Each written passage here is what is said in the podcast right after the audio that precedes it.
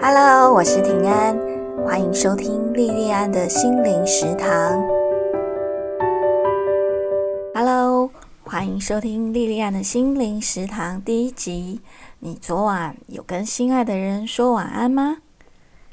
今天想跟大家介绍一部二零一九年我非常喜欢的台剧哦。对台剧来说，二零一九年呢是很辉煌的一年。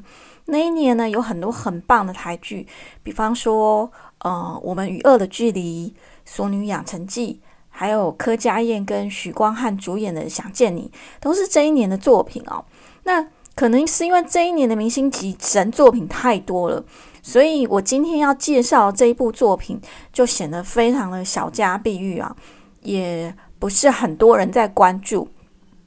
但是呢，这一部作品在当时给了我非常大的抚慰力量哦。所以呢，虽然这部台剧啊，知道人可能不是那么多，好，那呃，我这个新的节目《莉莉安的心灵食堂》的第一集，我还是想要就是最先介绍这一部作品。二零一九年呢，对我来说是很特别的一年哦。我在当了整整十年的家庭主妇，呃，将近七年的全职妈妈以后。重新回到职场，到一家专业的财经杂志当采访编辑。我是三十五岁结婚，三十八岁跟四十岁的时候生下我第一个和第二个孩子。那从医学上来讲呢，到这个年纪才结婚生小孩，哈，算是非常的晚。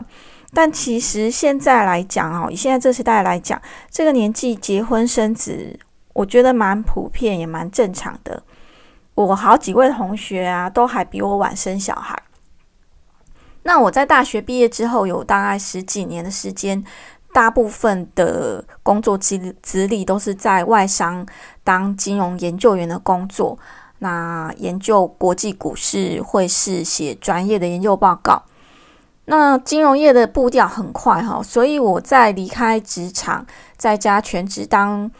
主妇还有妈妈，整整十年之后，我根本想都不敢想，说可以再回到原本的职场。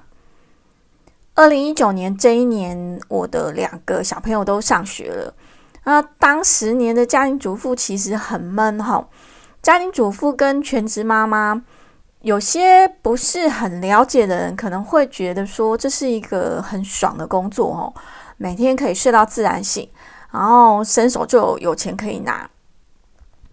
可是，如果你真的做过这个工作的话，真的做过家庭主妇跟做过全职妈妈这个工作的话，你就会非常的清楚，其实这是一个二十四小时全年无休、成就感又非常非常低的工作哦。那如果你遇到的是很好的队友的话，知道你这个工作很辛苦，知道体谅你的话，那你至少你做这个工作，你还可以做的心甘情愿。无怨无悔。不过呢，我的状况跟大部分的全职妈妈一样，哈，我的队友就是一个很普通的队友。那所谓很普通的队友呢，就是说他基本上是看不出来说你有多少付出的。所以呢，好不容易我的两个小朋友都上学了，我就非常想说，很想再回到职场，再找到自己的价值。可是这个时候呢，我已经四十好几了哈，四十几岁了啊，离开职场整整十年。那对我自己能不能重新再再重新在职场上重新再站起来？其实我自己是非常非常没有信心的。那我很幸运，就是说，呃，我遇到我在二零一九年工作的老板，那他们呃大老板很赏识我。那可能也是因为我们那个公司的创办人，好几位创办人都是女性，所以他们其实蛮愿意给我们像这样子的，像我这样子的中年妇女机会。那时候跟我同期进公司的，还有另外一位也是跟我同样年龄，也是四十几岁的同事，女同事。我很感激哈，遇到像我那时候的大老板这么好的人，那愿意给我机会。那我也确实非常非常的认真，非常的努力，然后非常非常的珍惜有这样子的工作机会。可是我那时候也很倒霉的，就遇到了呃情绪很不稳定的直属主管。那我进公司没有多久，就遇到非常严重的职场霸凌。那我的主管呢，很频繁的，呃，私底下用 email 啊，或者是呃公开的在办公室里面会对我做人身攻击，或是大声的咆哮。那我这一段职场的生活其实过得很辛苦、很坎坷哈。那就在就在这一段时间呢，我无意间看到《一千个晚安》这一部台剧啊，这一部台剧有很温馨的台词，啊，有很鼓舞人心的句子，还有很好听、很温柔的主题曲。在我当时身处这一段职场黑暗期的时候呢。呃，大概除了我的两个小朋友以外，就是这一部台剧，好让我觉得受到很大的安慰，得到很大的安慰哦。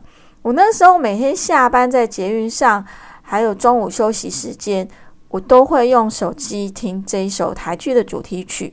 那这首主题曲呢，是方炯斌主唱的《一千个晚安》。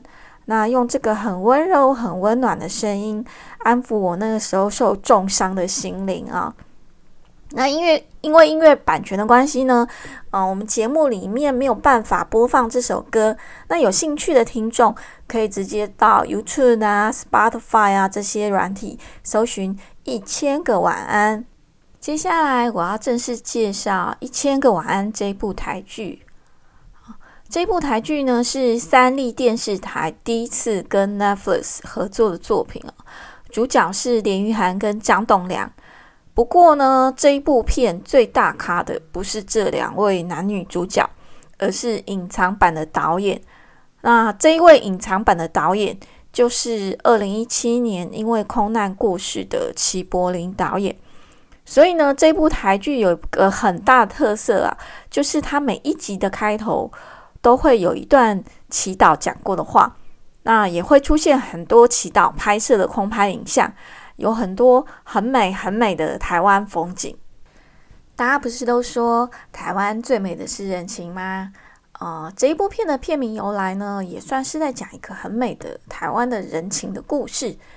他主要是在说一个小女孩，她大概在四五岁的时候被她妈妈遗弃在火车站。后来他就被那个火车站的站长收留，然后之后又把她正式收养成他的女儿。那这一位火车站站长呢，为了要安抚这个四五岁的小女孩，就每天晚上带她去看一棵很大很大的树，那编了一个故事，跟着小女孩说：“你呀，只要每天来跟这个大树说晚安，等到说完第一千个晚安的时候呢。”妈妈就会回来了。不过，大家应该都想得到哈，这个小女孩说完一千个晚安以后，妈妈还是没有来接她。那所以站长就收长收养了她，给她取了一个名字，叫做天晴。好，就是晴天倒过来哈，就是天晴。那长大以后的天晴呢，就是连俞涵所饰演的这位女主角。好，那。演这位站长的演员呢是阿西哈陈柏正，那男主角呢则是由张栋梁所饰演，他的剧中的名字叫做承诺，承是功臣的承，哈是他的姓，那诺是诺言的诺，那这个承诺呢跟这个站长也是有点关系的，那承诺是在一个很有钱的家庭里面长大。他爸爸是纺织厂的老板，他妈妈就是呃家庭主妇。他在十几岁的时候呢，亲眼看到他爸爸外遇，可是他不敢跟他妈妈说，然后所以他心里面其实非常的纠结哦。那他是他妈妈唯一的孩子，但是他父母亲的感情又非常的不好，他父母亲只要见面就吵架。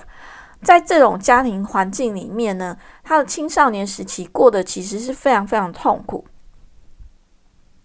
那就在他某一次心情不好，在铁轨上散步的时候，差点被火车撞到，那就被站长救了一命。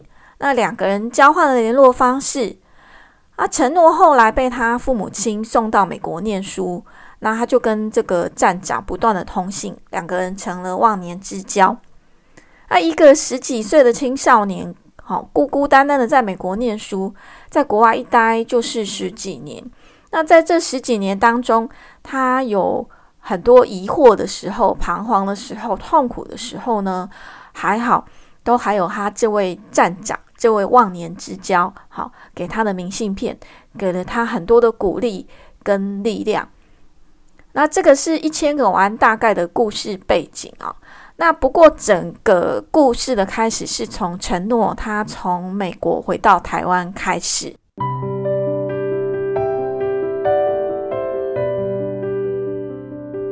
承诺一回到台湾就想要来找站长，那刚好站长也刚退休，他要准他计划了一个环岛旅行，搭火车去环岛旅行。那承诺就自告奋勇说要陪站长一起去，就没想到说旅行才刚开始，站长就在火车上心脏病发过世。那因为站长的过世呢，男女主角在就在这个时候有了连结。天晴呢，他想要他继续他父亲没有完成的旅行。那承诺觉得说，诶，这个本来就是他跟站长的旅行啊，所以呢，这两个很不熟的人。就因为站长他在过世前规划了这个环岛旅行，一起好等于说是要去替站长完成他这个还没有完成的旅行。这也就是为什么说在这部片里面哈，我们会看到很多很美的台湾风景啊，而且啊，看了这部片会有个很大的副作用。那就是说，你看这部片会非常非常的想去旅行，尤其呀是去看片子里面啊，就这部影片里面所曾经播过的那些地点呢。那刚有讲过，承诺他从美国一回到台湾，第一件事情就是去找站长，他想要呃陪站长一起去旅行。可是呢，这个其实只是他的借口。他其实是在逃避回家，他不太想去面对他父母亲的问题。那天晴呢？他是很小的时候，四五岁的时候就被遗弃的小孩。那虽然站长的，就是站长这对夫妻对他呢，就像对自己的孩子一样。可是他那时候被遗弃的时候，他已经是四五岁了。那如果他被遗弃的年龄更小一点的话，那他可能完全没有印象。或许他就可以真的把站长这个新的家庭视为是他的原生家庭。可是其实我们养过小孩，大家都知道说，四岁的孩子他对身边的人、重要的人其实是会有印象的哦。所以呃，无论站长他们夫妻对他多好，他心里面都有一个洞。那个洞是说他会一直怀疑说，诶，是不是他自己不够好？所以他亲生妈妈才不要他。那这个很小的时候，他受的伤就整个影响了他的性格。那表面上天晴看起来很体贴，很替人着想，可是实际上哈，他是一个对自己非常没有自信的人。所以呢，他一直不断的在迎合别人，在配合别人，不敢做真正的自己。所以这一部片的主轴是在亲情。在探讨我们在亲情里受的伤。那对天晴来说呢？他的生命功课就是小时候被遗弃所造成的那个伤害。那对承诺来说呢？他家表面上看起来很完整，家里很有钱，那父母亲的婚姻又还在。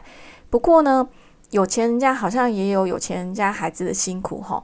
这点可能是这种像我这样在一般家庭里面长大的小孩所没有办法体会的。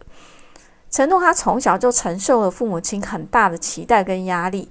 那他爸爸后来在外面又有一段关系，这段关系让他有了一个同父异母的妹妹。这个妹妹呢，还在他爸爸开的公司里面上班。他承诺他要怎么去跟他的父亲和解，甚至是跟他的妹妹，还有这个同父异母的呃妹妹的妈妈和解。这个其实都是非常非常难的功课哦。我们华人圈里面有一句话说：“哦，天下无不是的父母。”呃，我其实不是很能认同这句话哦。我自己是一个妈妈，我从来就不觉得我自己无不是哦。我觉得我在教养小孩的过程中，一路都在犯错，那也很努力的在注意自己有没有犯错，努力的让自己不要犯错。好，那希望孩子不会因为我犯下的错而受伤。那当然，我自己在成长的过程当中，我自己当孩子，我自己本身是一个孩子，我自己在成长的过程中，其实也觉得受到我自己的父母亲很多的不当的对待。我以前也很怨呐，可是我在当了妈妈之后，我才了解到说，父母亲也是人，那只要是人，就会有他的弱点跟局限。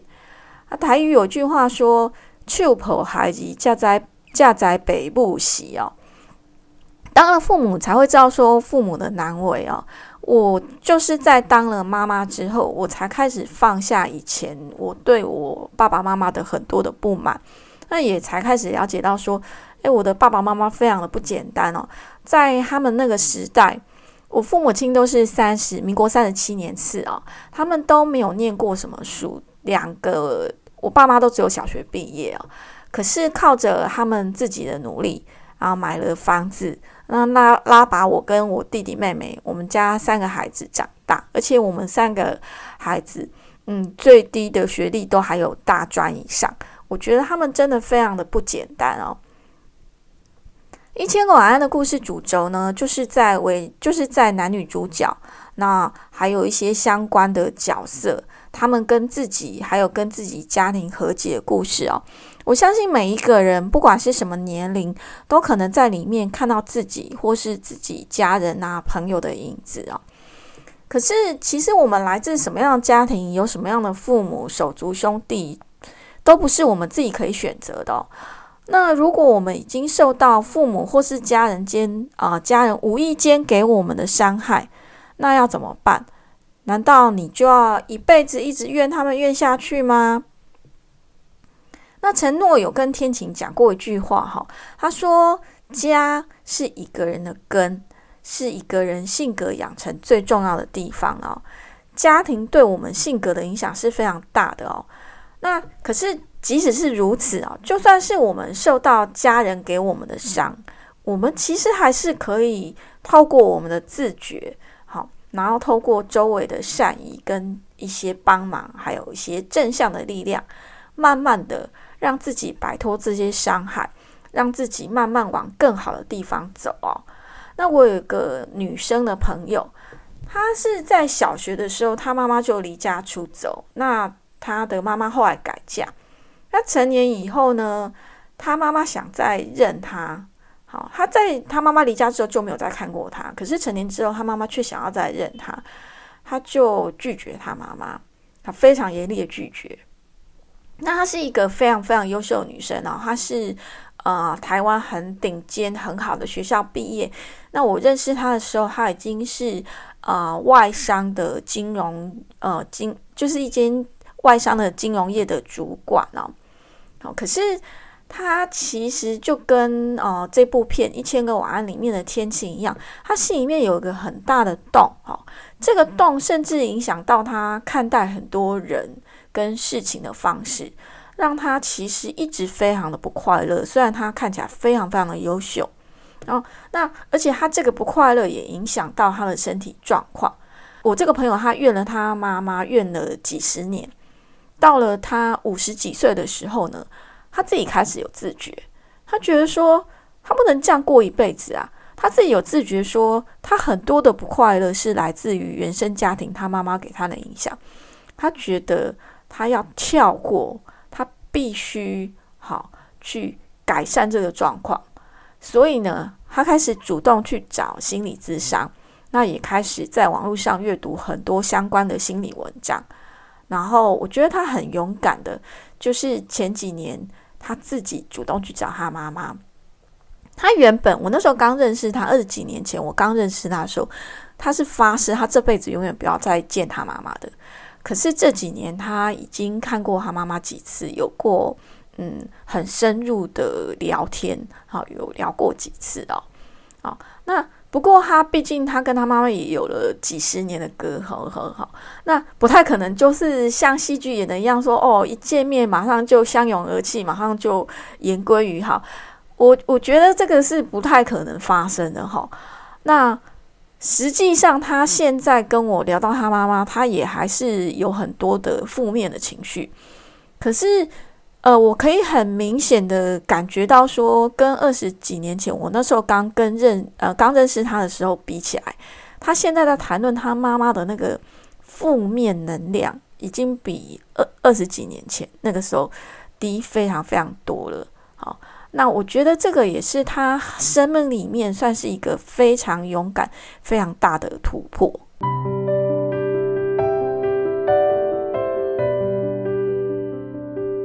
一千个晚安这部片的主轴哦，虽然是在亲情，不过这部片里面我最喜欢的其实是他在谈男女感情的这个部分哦。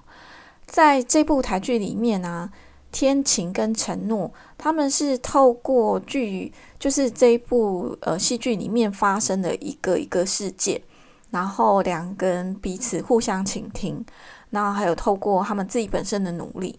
哦，一步一步的跟自己的家庭和解，那两个人也是在这个过程里面，慢慢的就产生感情。那后来两个人也在一起，哈，我我这算是破梗哈。可是其实我觉得在这部片里面，它的结局是什么不重要，而是呃，你是透过他们环岛，透过他们在事件中啊彼此的互相剖析，好，里面种种的事件。啊，里面啊，大家彼此的帮忙，去感受那个过程啊，在那个过程里面得到很多的感动啊。那这部片关于男女之间情感的部分，它比较没有说像呃一般的影片一样，它会有很多的粉红泡泡啊，然后男女主角会有很多亲密的画面啊，然后有一些啊，我觉得算是有一点制式的。桥段啊，比如说他们就是一定会吵架，然后分手啊，然后可能又复合啊，然后又吵架，然后又发生什么重大事件，再让你猜猜看，说，哎，最后他们到底有没有在一起？这部片里面完全没有这些桥段哦。他们从一开始，他们就是很细水长流式的哦，从不熟的朋友到很熟的朋友，到可以谈很多很多话的朋友，到最后就变成一个。互相关心、互相支持的伴侣哦，像这样子的感情，你看起来好像淡淡的哈。可是像我这个年纪，这样四十好几的中年妇女来讲哦，我觉得这个才是是现实生活里面最美好的一个感情状态哦。那我们在年轻的时候，我们都会期待说，哈，哦。哦，跟我们谈感情的一定要跟我们黏哒哒，要如胶似漆啊。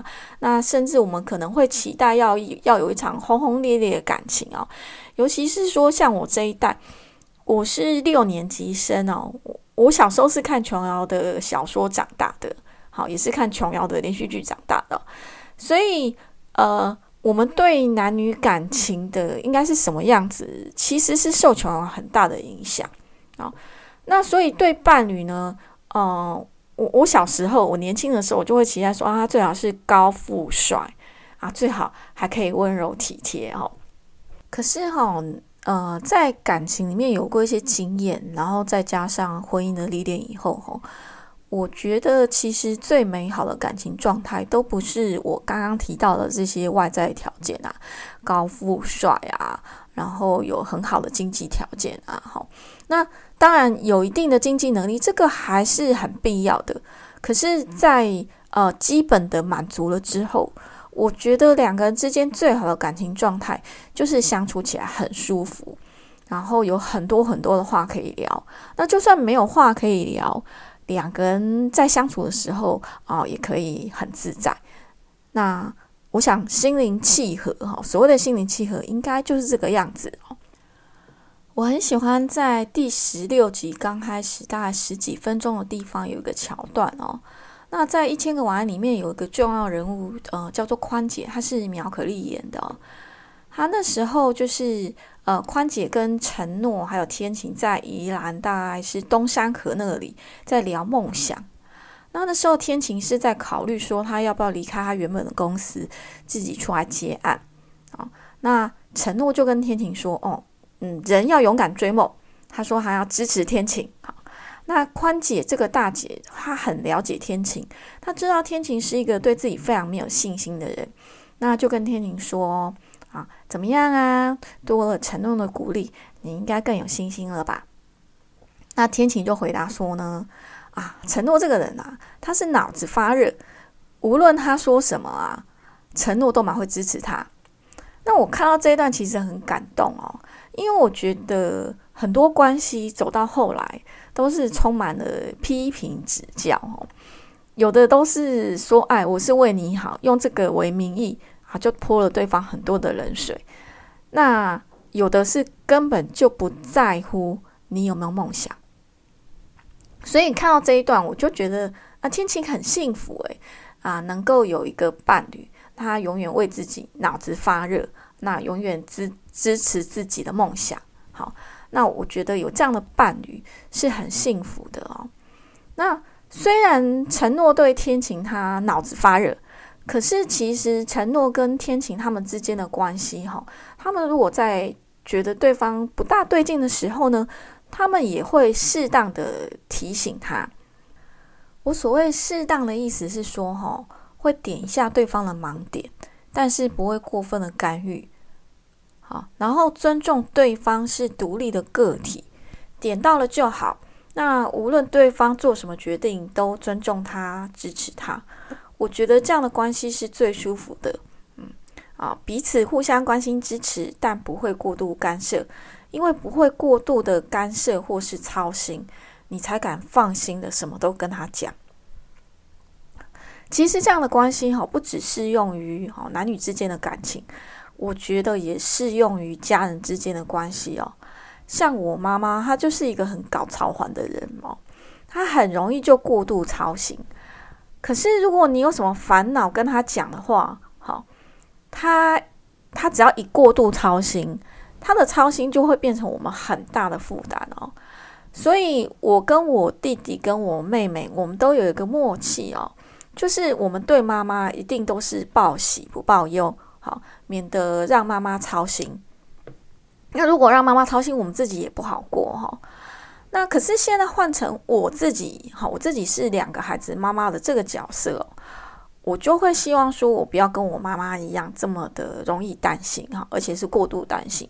我会希望说，我的孩子什么事情都可以跟我讲，好，不管是好的事情还是坏的事情啊，那。